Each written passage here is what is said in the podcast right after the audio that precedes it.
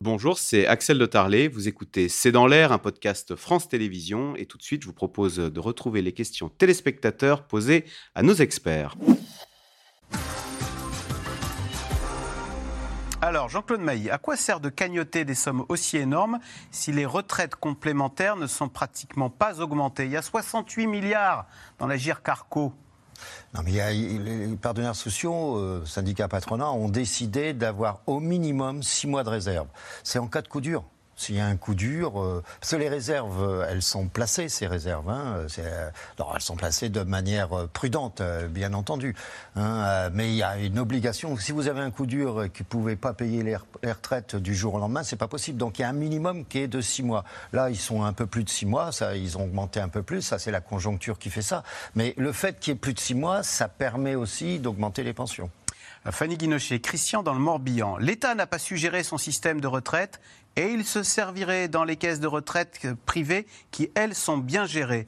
Honteux, non?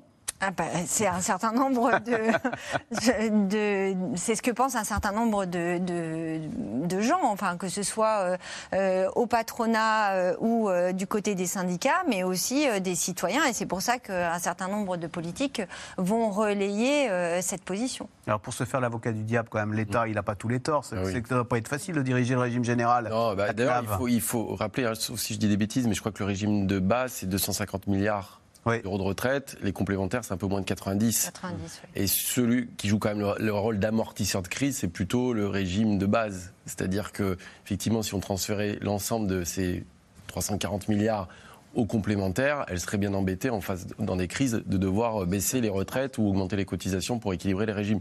Donc l'État joue le rôle d'amortisseur à travers les déficits en fait. Alors après, on peut dire que c'est pas forcément bien géré, mais ça change quand même beaucoup la donne.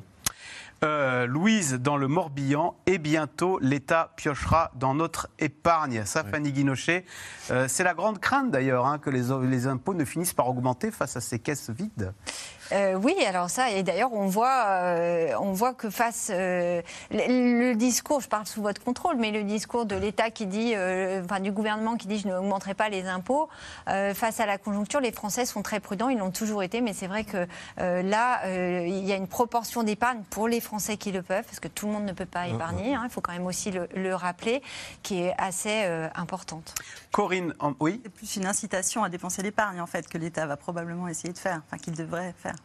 Alors, sauf qu'elle est mieux rémunérée, l'épargne, puisqu'avec les taux qui augmentent maintenant, Oui. Le livret A est à C'est 3%. vrai qu'il y aurait un intérêt à ce que tout cet argent accumulé pendant la période Covid par des ménages plutôt aisés soit un peu plus dépensé et remis dans le- dans l'économie. Ju- Juste un chiffre là-dessus, parce que c'est un élément important économique pour savoir où il y a de l'argent. Effectivement, le paradoxe, c'est qu'il y a des questions très claires de pouvoir d'achat qui se dégradent, et notamment des salaires face à l'inflation. Mais le paradoxe, c'est qu'effectivement, on n'a jamais eu autant d'épargne. C'est-à-dire qu'on a, on épargne beaucoup plus qu'avant crise. Et si on regarde depuis trois ans et demi, la surépargne accumulée, c'est 220 milliards d'euros. Donc c'est Pourquoi épargne C'est le Bah alors, de c'est quoi, la, grande question. Alors, il y a plein de choses. Il y a la question de l'incertitude face à l'avenir. Euh, euh, il y a la question euh, est-ce que les, justement les réformes de retraite, Mm. Est-ce qu'elles ne conditionnent pas justement une forme de réserve en se disant je ne sais pas trop où je vais, ça peut m'inquiéter Euh, Il y a eu aussi des revenus qui ont augmenté. Par exemple, il y a eu beaucoup de versements de dividendes, donc ça joue un peu aussi sur une plus, plus haute épargne. C'est très compliqué aujourd'hui de savoir, mais clairement, elle est très mal distribuée, mais il y a de l'épargne en France, comme euh, on n'a jamais eu. Et c'est vrai que la question pourra se poser à un moment donné, si vous devez avoir besoin de ressources fiscales, et ce sera le cas, de la fiscalité, de l'épargne ou du capital. Ça, c'est à mon avis, je vois pas comment on va exclure Le rapport Pisani-Ferry l'a déjà dit, hein, pour Oui, financer bah, les pas- efforts. c'est pas très bien passé, mais euh, La transition pas euh, écologique. Mais Il va euh, non, falloir- bien sûr, sur un ISF vert ou des choses comme ça, mais c'est des questions, euh, voilà, ou en tout cas, là où il y a de l'argent, c'est clairement dans- sur les comptes en banque, malgré tout, il y a, même si c'est mal distribué, il y a de l'argent. Alors, Jean-Claude Mailly, parce qu'on n'en a pas parlé depuis le début de cette émission, il y a une deuxième bonne nouvelle, euh, outre la hausse de- des pensions, c'est cette histoire du malus qui est supprimé. Corinne en Meurthe-et-Moselle pose la question suivante.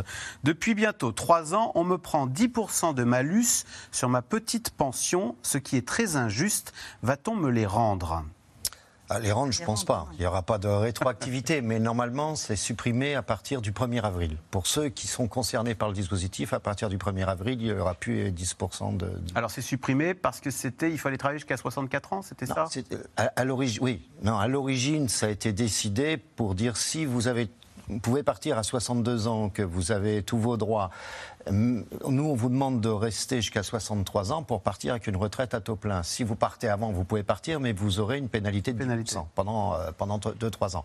Euh, donc ça, euh, du coup, comme ça redescend à 64, il n'y a plus aucun intérêt. Puis là aussi, les réserves, les autant au-dessus de 6 mois, c'est possible de supprimer ce malus. C'est incroyable, ça. Les syndicats, y compris la CGT, y compris vous-même, avaient cautionné ce malus en disant, bah non, si vous partez à 62, on vous pénalisera de 10%. Les syndicats ne l'avaient pas cautionné à l'époque. Ah je me souviens, c'était, j'étais, j'étais secrétaire général. pas signé? Non, c'était une des seules fois où FO n'a pas signé. Mais malgré tout, c'est passé parce que ah c'est bah la majorité. on respecte. Après, une fois que l'accord est passé, il est respecté. Mais voilà, aujourd'hui, c'est supprimé.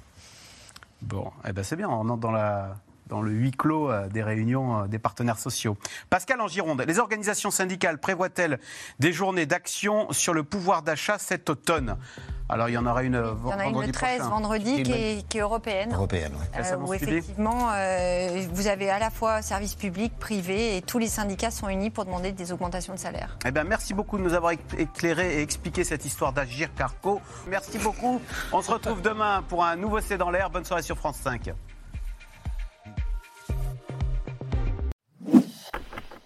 Merci d'avoir écouté C'est dans l'air. Comme vous le savez, vous pouvez désormais écouter l'intégrale, mais aussi l'invité ou vos questions à nos experts. Tous ces podcasts sont disponibles gratuitement sur toutes les plateformes de streaming audio. Et pour le replay vidéo, c'est sur France.tv, bien évidemment. À bientôt.